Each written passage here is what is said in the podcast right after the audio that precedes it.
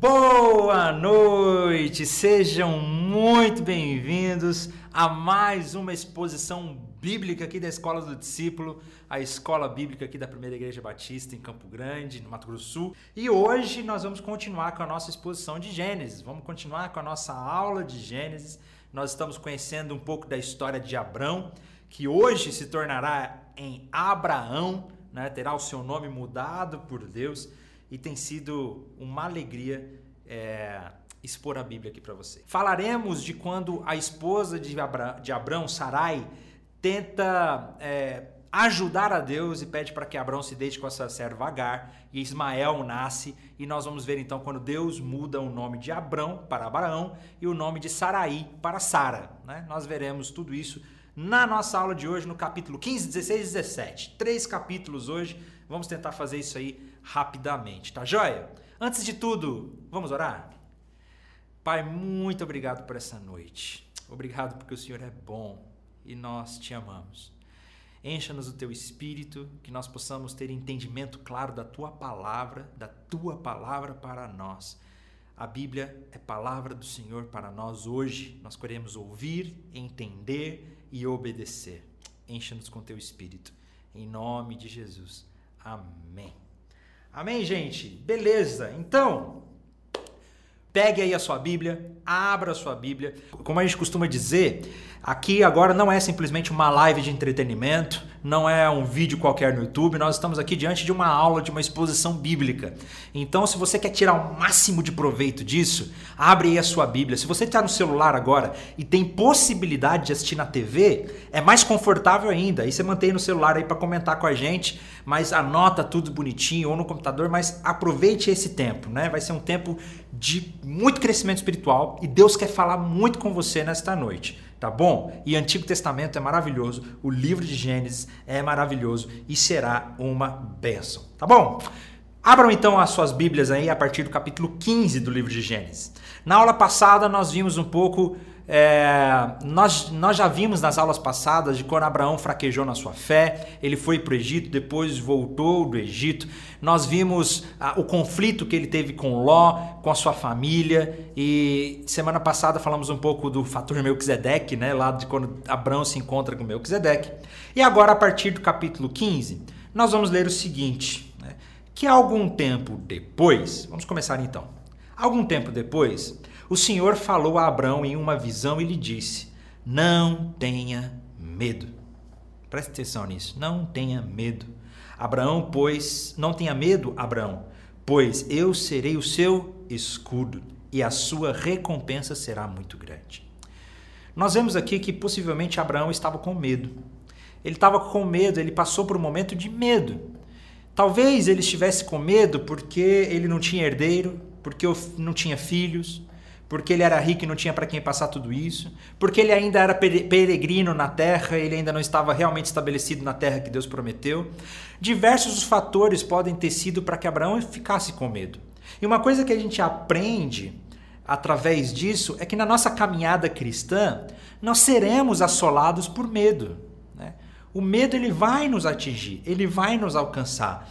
Mas nós vemos já nesse primeiro versículo que nós não devemos viver com medo.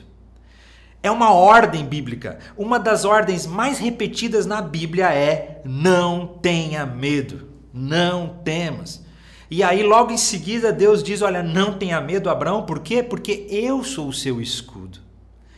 Porque Ele cuida de nós. Porque Ele sabe de todas as coisas, porque Ele nos sustenta.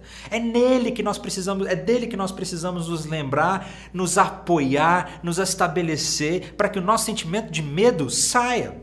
É uma ordem bíblica. Não tenha medo. Não tenha medo. Talvez Abraão estivesse com medo naquele momento, mas Deus diz: Eu sou o seu escudo. E aí ele ressalta que Independente do que nós estamos passando aqui na Terra, independente do que esteja acontecendo na nossa vida, a recompensa será muito maior. E essa recompensa que Deus está dizendo aqui não é necessariamente recompensa que meus sonhos vão ser realizados, que eu vou conquistar aquilo que eu quero, não. Mas é uma recompensa de plenitude de Deus. É uma recompensa de receber aquilo que Deus quer. Que o plano de Deus é infinitamente superior. Que a agenda de Deus é melhor. Que o que Deus deseja é sempre melhor. E Abraão passa por esse tempo de medo. E ele responde a Deus e ele demonstra esse medo.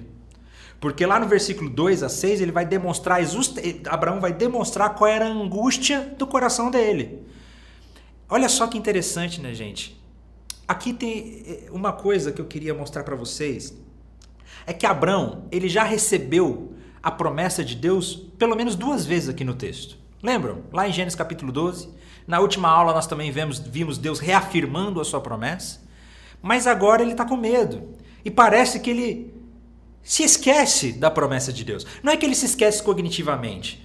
Ele se esquece talvez no coração. Né? A gente vive fazendo a mesma coisa. Como nós nos esquecemos das promessas de Deus na nossa vida. Não que a gente se esqueça de Deus intelectualmente, mas a gente se esquece no nosso coração, a gente não consegue mais confiar naquilo. E Abraão, ele, olha só, Deus prometeu para ele duas vezes, mas agora ele chega diante de Deus e diz: Ó oh, Senhor, soberano, de que me adiantam todas as tuas bênçãos se eu nem mesmo tenho um filho? Uma vez que não me deste filhos, Eliezer de Damasco, servo de minha casa, herdará toda a minha riqueza. Não me deste nenhum descendente próprio, e por isso um dos seus servos será meu herdeiro. Olha só o medo que Abraão estava de morrer sem filho de não passar sua descendência.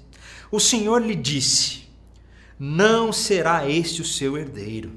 Você terá o seu próprio filho. Ele será o seu herdeiro.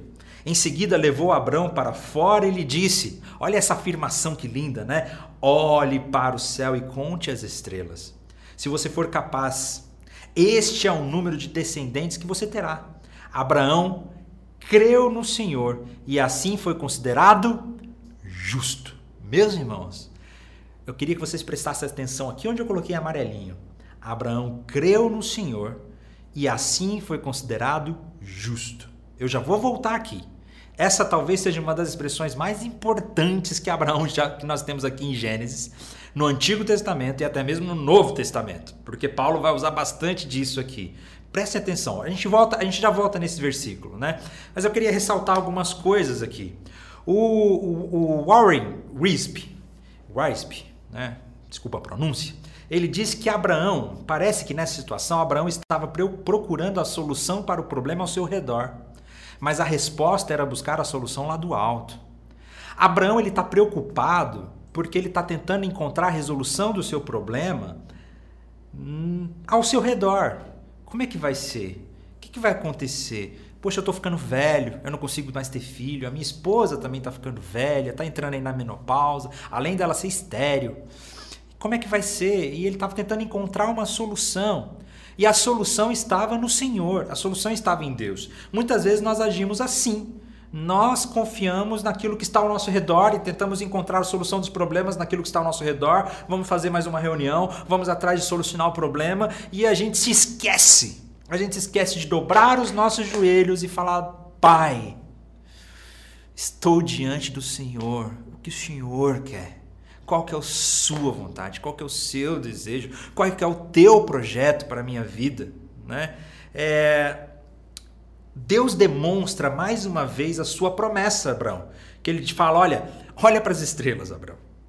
Eu acho muito legal como Deus gosta de usar assim, essas imagens para chamar a atenção essas imagens para que isso possa entrar no coração de Abraão, né? Olha para o céu, tenta contar as estrelas. Gente, vocês já viram um céu estrelado, mas mesmo sem luz nenhuma, um céu estrelado, estrelado?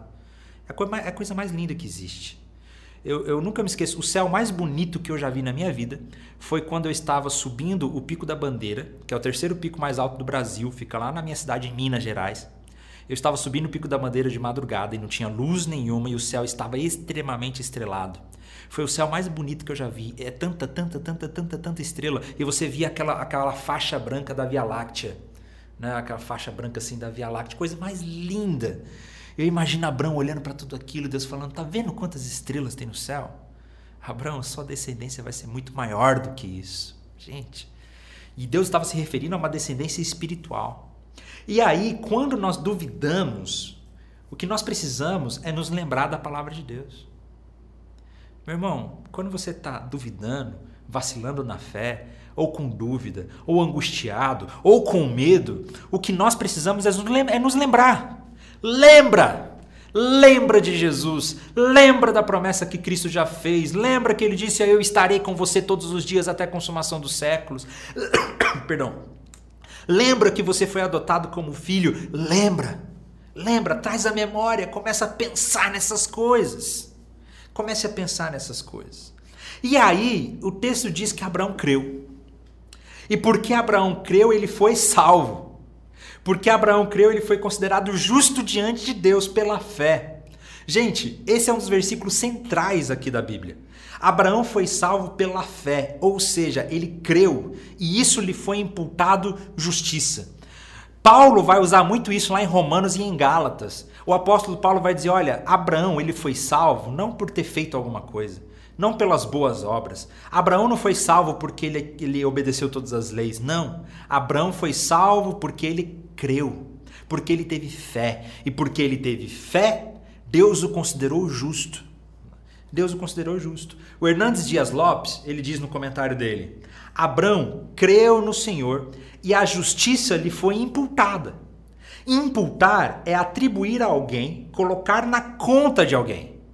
Na cruz, nossos pecados foram atribuídos a Jesus quando ele sofreu o castigo que nos era devido. Sendo assim, ao confiar em Cristo, a justiça dele nos é atribuída, e desse modo somos declarados justos e perdoados diante do tribunal de Deus. A justificação é um ato, não é um processo, e também não tem graus, o que significa que todo aquele que crê em Cristo será justificado e ter paz com Deus, acesso à graça e expectativa da glória. Meu irmão, a nossa salvação, desde o Antigo Testamento, é pela graça de Deus, tão somente pela graça de Deus. Nós não merecemos. Nós não somos dignos de ser salvos, não tem nada que nós po possamos fazer para ser salvos. E isso também acontece no Antigo Testamento. Deus sempre foi um Deus de graça. E na vida de Abraão, Abraão não merece. Abraão ele era idólatra, ele cria em outros deuses, Abraão não conhecia Deus, ele, ele, ele, ele era um homem pecador, mas Deus o escolhe. E aí e Abraão crê, e porque ele crê, ele foi considerado justo. Ele foi salvo pela graça, pela fé.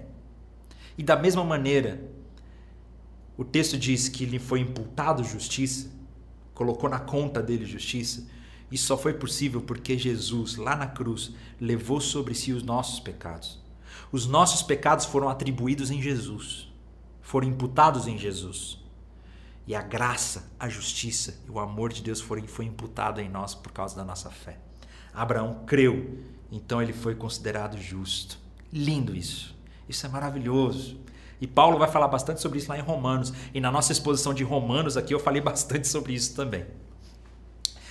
E aí então, depois que Deus faz essa promessa para Abraão, né, o Senhor Deus então ele diz, diz de novo. Então o Senhor lhe disse no capítulo no versículo 7.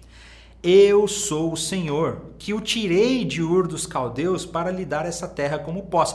Olha só como Deus ele age num sentido pedagógico de fazer com que a gente se lembre de quem ele é. Você lembra, Abraão? Lembra quem eu sou? Eu sou Senhor. Eu tirei você de Ur dos caldeus. Lembra de toda a trajetória que a gente já teve? Não se esqueça, lembre-se. Né?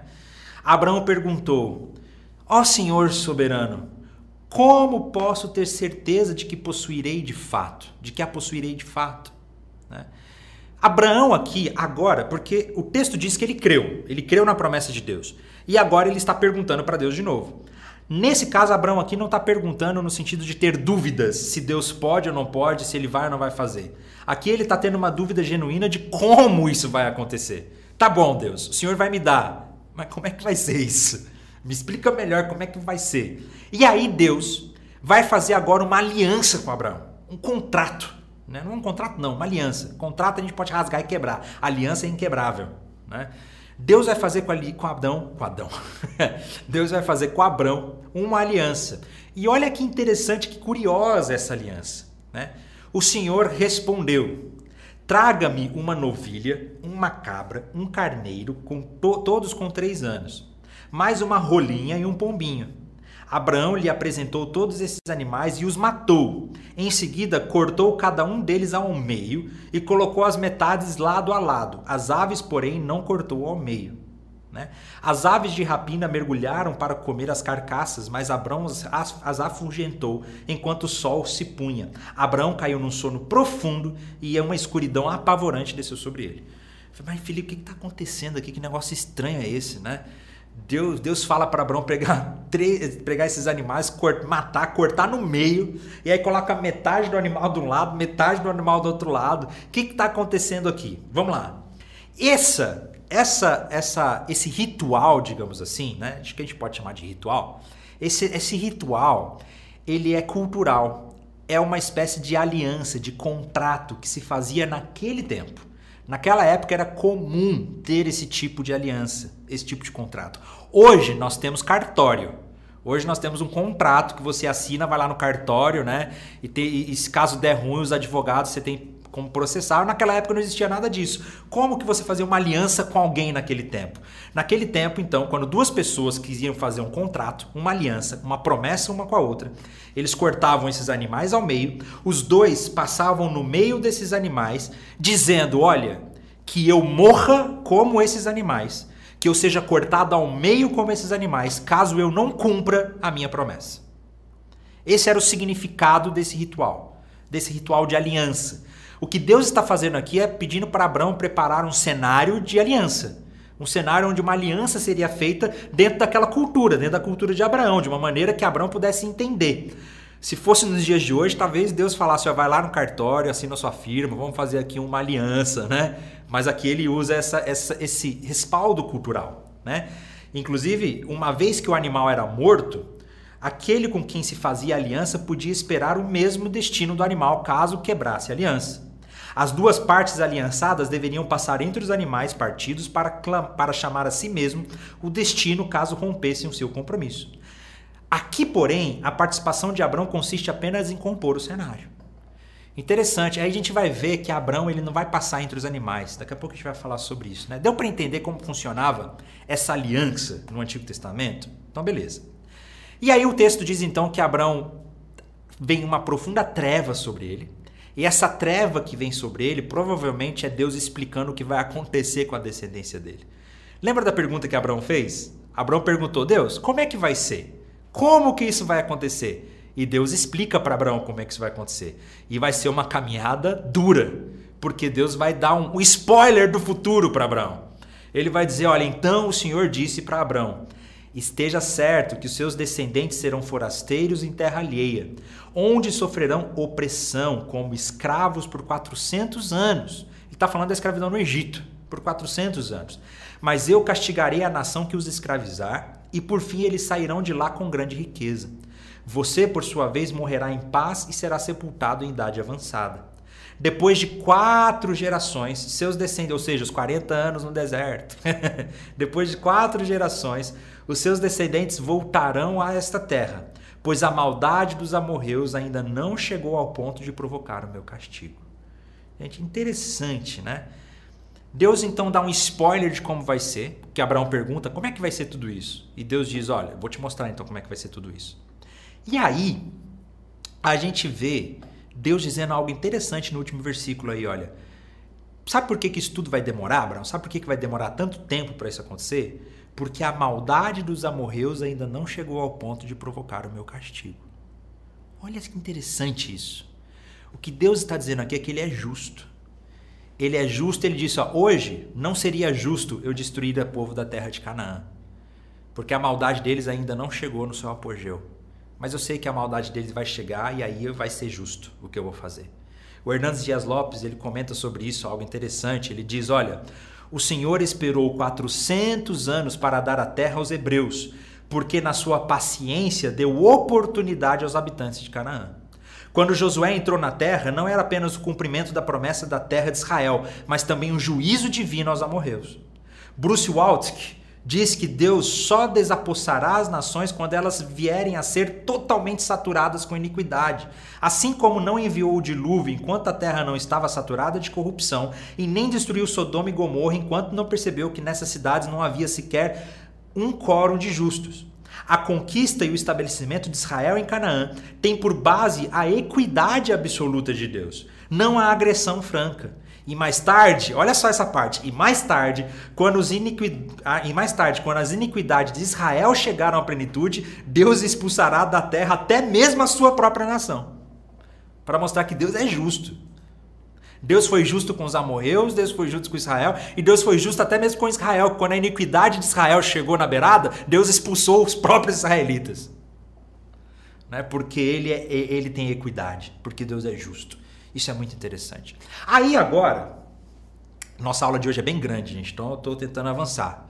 Agora, no versículo 17, diz que quando o sol se pôs, veio a escuridão. Abraão viu um fogareiro. Olha só, gente, Abraão viu um fogareiro fumegante e uma tocha ardente passarem entre as metades da carcaça. O que, que a tocha ardente está fazendo? Está passando entre os animais. Então o Senhor fez uma aliança com Abraão e naquele dia e disse: Dei essa terra aos seus descendentes desde a fronteira com o Egito até o grande rio Eufrates. A terra hoje ocupada pelos queneus, quenezeus, cadmoeus, hititas, ferezeus, refaíns, amorreus, cananeus, eh, gigazeus e jebuseus. Olha só, gente, lembra que o ritual era passar entre os animais? Aqui nós vemos Deus na figura de uma teofania, de uma epifania, né? de uma tocha. Nós vemos Deus passando entre os animais. Ou seja, Deus está fazendo uma aliança com Abraão. Deus está dizendo: olha, que eu morra caso eu não cumpra a minha promessa. Essa é a aliança que Deus está fazendo. E sabe uma coisa interessante aqui? No ritual de aliança desse tempo, as duas partes passavam entre os animais. Se eu estou fazendo uma promessa com Rafinha Turk, eu passo entre os animais e ele também passa entre os animais. Mas aqui só Deus passa entre os animais. Abraão não passa. Deus está dizendo: Eu sou fiel à minha promessa, mesmo que você não seja.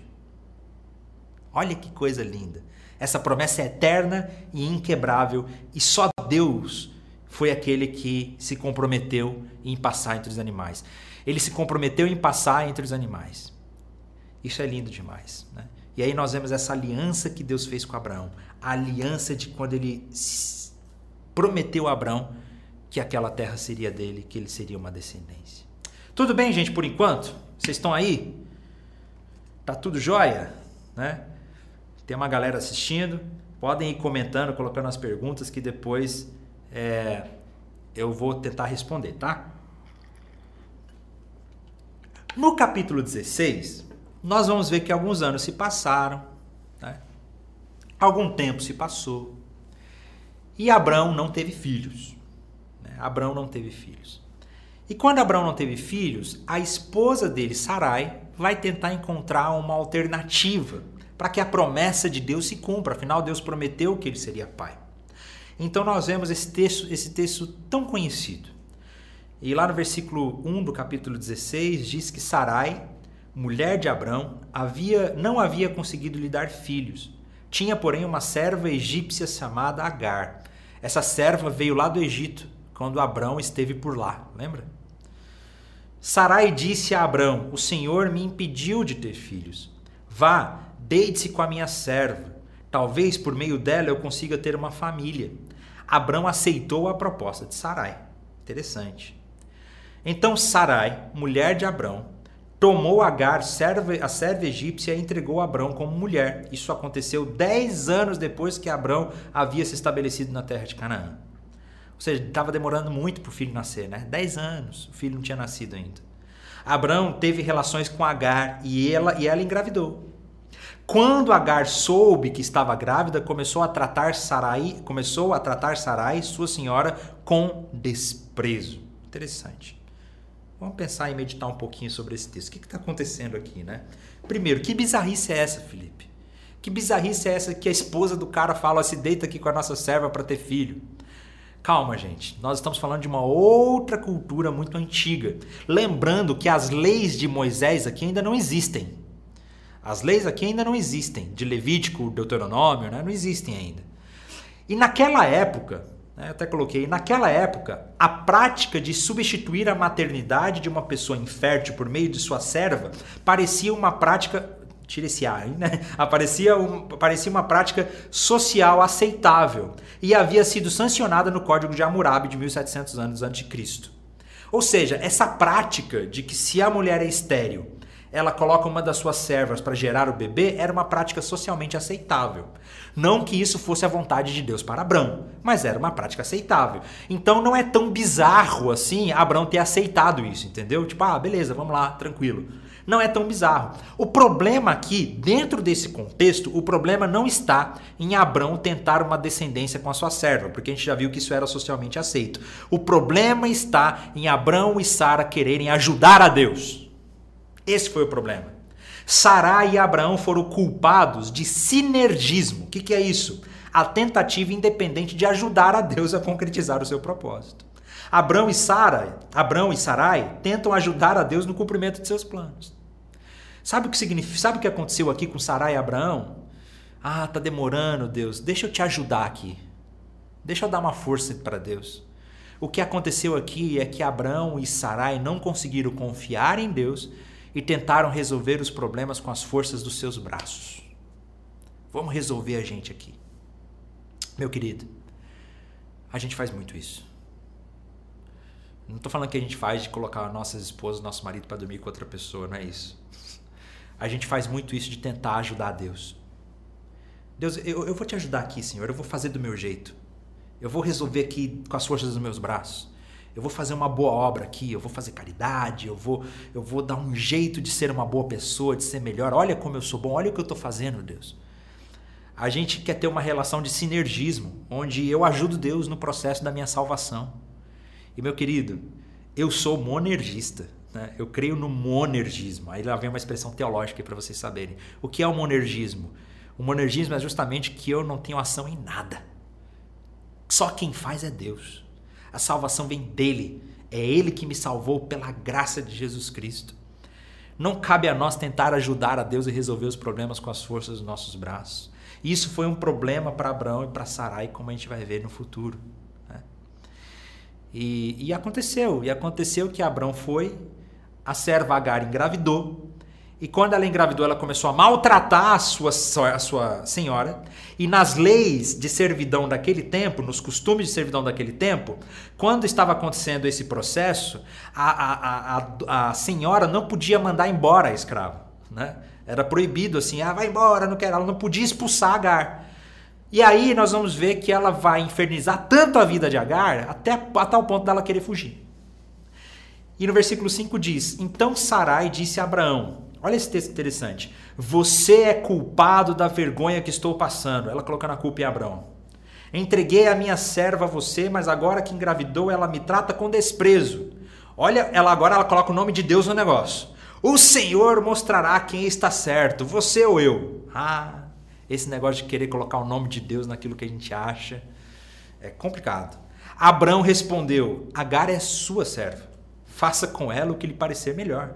Então Sarai a tratou tão mal, olha isso, gente, tão mal, que por fim Agar fugiu. A gente começa a ver no Antigo Testamento que as pessoas aqui são reais, comuns e pecadoras. E a, a, gente vai ver durante toda a Bíblia como as relações familiares são problemáticas, muitas vezes. E como as pessoas tomam decisões ruins. E como elas fraquejam na fé. Foi uma grande fraqueza na fé de Abraão e Sarai tomarem essa decisão de ter um filho com, com Agar.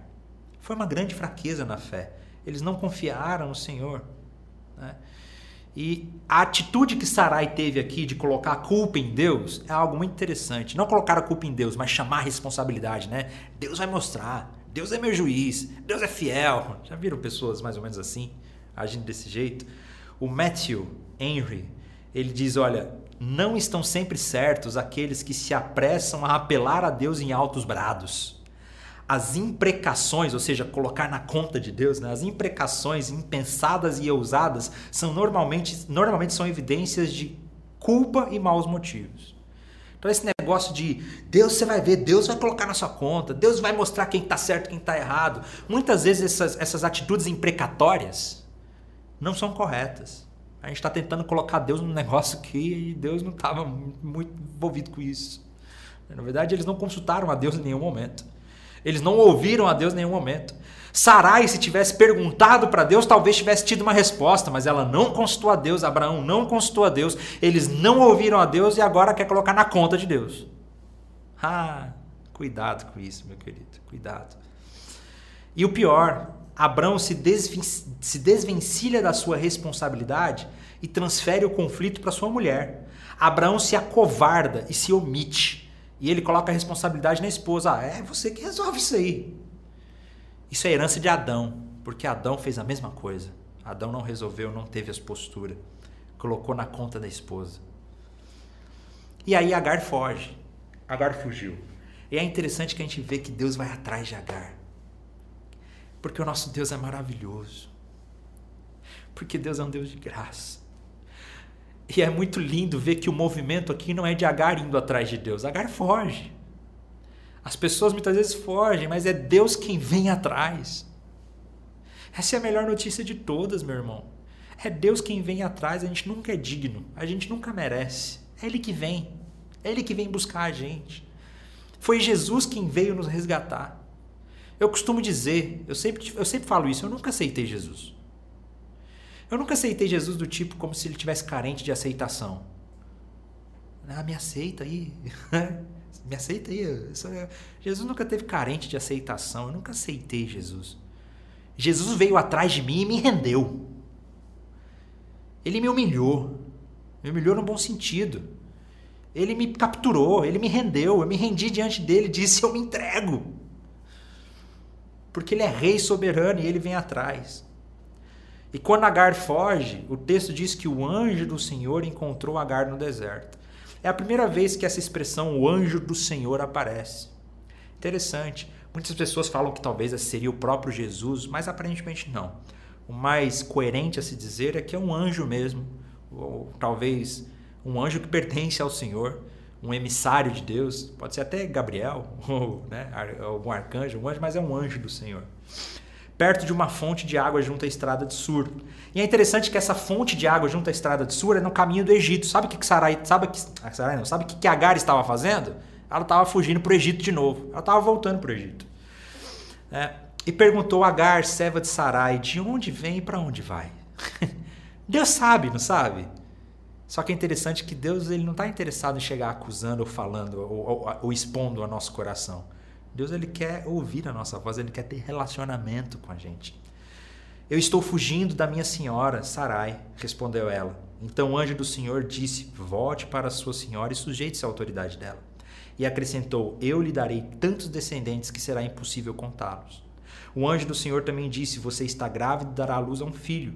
Dê a ele o nome de Ismael, pois o Senhor ouviu o seu clamor angustiado. Deus ouve o clamor de Agar faz uma promessa para ela que Ismael também seria pai de uma grande nação e que inclusive ele seria pai da, dos árabes até hoje, desse grande conflito que existe até hoje. Né? E, e Deus continua dizendo para ela: o seu filho será um homem solitário, indomável, como um jumento selvagem, levantará punho contra todos e todos serão contra ele. Sim, ele, ele viverá em franca oposição a todos seus parentes. Interessante que essa oposição perdura até o dia de hoje esse conflito entre os hebreus, os israelitas e os árabes permanece até hoje. Claro que hoje existem muitos outros motivos políticos, sociopolíticos e tudo mais, mas a raiz vem daí. Então Agar passou a usar outro nome para se referir ao Senhor. Ela deu um nome ao Senhor, que havia falado com ela, o chamou de Tu és o Deus que me vê, em hebraico El Roy, né? El Roy, pois tinha dito aqui eu vi aquele que me vê. Gente, essa expressão é que não dá tempo, não dá tempo, porque dá pra gente ficar uma hora falando só sobre esse, esse Deus que nos vê. Esse é o Deus que te vê. Ele sabe quem você é. Como Agostinho, como Santo Agostinho disse, Senhor, que eu te conheça, ó conhecedor de mim, porque é Ele que me conhece, é Ele que me vê, é Ele que revela a minha identidade. Isso é lindo demais. Por isso aquela fonte que fica entre Cádiz e Barad recebeu o nome de Berlaai Roy. Assim Agar deu o filho a Abraão e Abraão chamou de Ismael. Quando Ismael nasceu, Abraão tinha 86 anos. Já era velhinho, né? Já era um senhor, mas as coisas estavam funcionando ali. É... E aí, nós vamos agora então, depois dessa experiência de nascimento de Ismael, nós vamos para o capítulo 17, quando Deus vai reafirmar a sua aliança com Abraão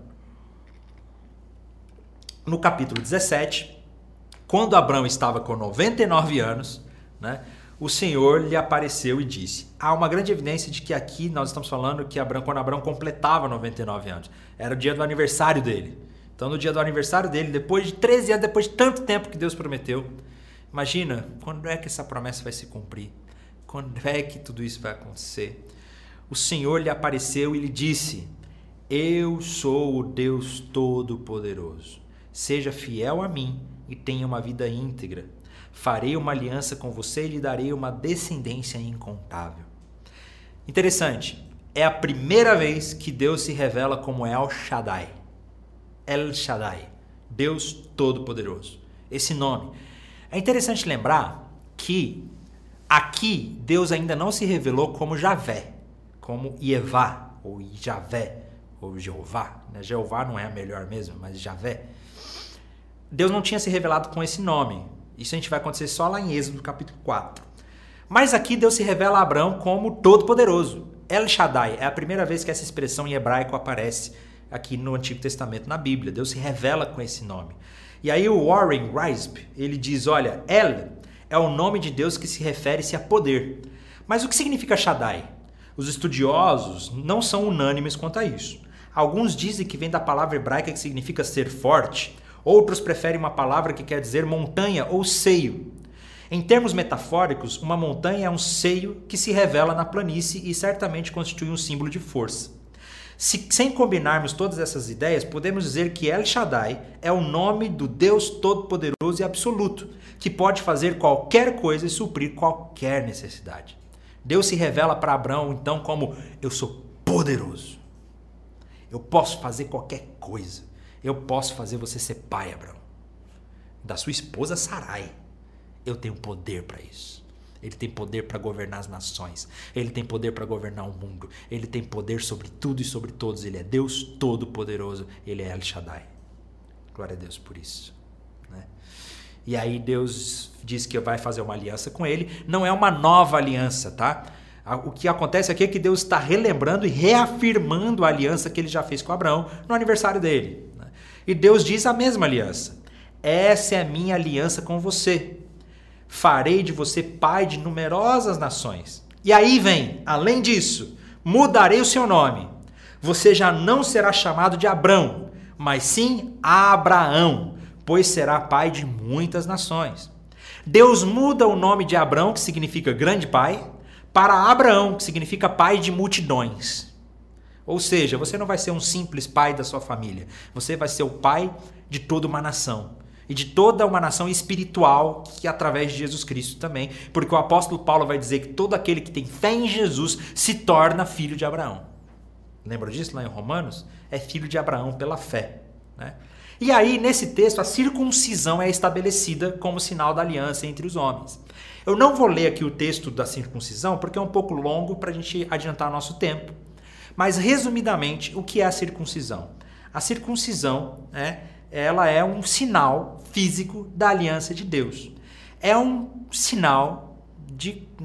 Não sei se tem crianças assistindo aí, mas não tem problema também, porque isso é, é, é o que é a circuncisão, gente. Não tem como enganar, né? Para quem não sabe, a circuncisão é cortar o prepúcio do pênis, né? A pelinha ali na, na frente do pênis. É um, era um sinal físico para representar essa aliança de Deus com o homem. E é interessante que isso era comum, tá? Olha, a circuncisão era amplamente, amplamente é bom, né? Era amplamente. A circuncisão era amplamente praticada no antigo Oriente Médio. Braumer disse que na antiguidade a circuncisão era praticada em quase todos os continentes, no Oriente Médio, na África, na América, na Austrália, mas, é, é, mas não entre os indo-germânicos ou os mongóis. No entorno de Israel, a circuncisão era conhecida no Egito, em Canaã e entre os povos semitas ocidentais. Porém, não era praticada na Babilônia na Assíria e entre, entre os filisteus, na Síria e entre os filisteus.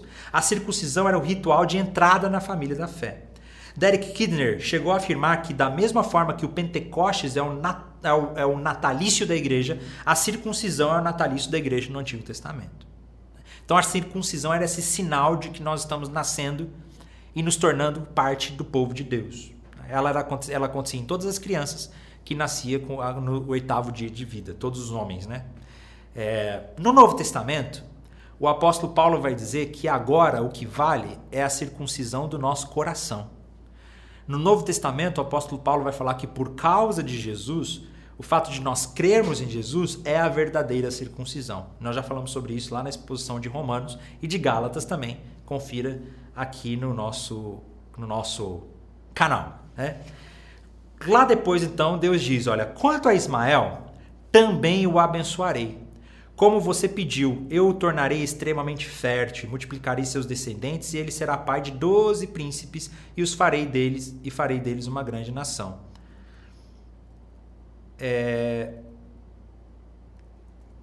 Eu pulei um texto aqui, desculpa, eu não coloquei aqui o versículo, mas então Deus promete para Abraão aqui, nesse texto, ele promete para Abraão, eu não coloquei o versículo, gente, tá, mas vamos lá, não tem problema. Porque Deus promete para Abraão aqui que ele será pai não de Ismael, que não, Ismael não é o filho da promessa. Abraão questiona a Deus dizendo, mas Deus, é, eu sou velho, a minha esposa já não pode ter filhos, então você está falando de Ismael, né?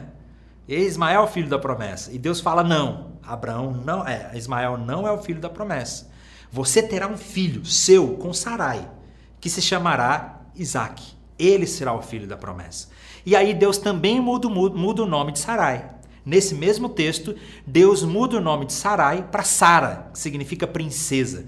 Então nós temos a, mudança de nome de Abraão, a mudança de nome de Sara. Isso é muito importante porque naquela época, gente, o nome era muito importante. O nome representava o caráter da pessoa. O nome refletia quem a pessoa era. Isso não acontece mais nos nossos dias, né? Hoje, muitas vezes, o valor de uma pessoa está até na profissão que ela tem, você já viu? Né?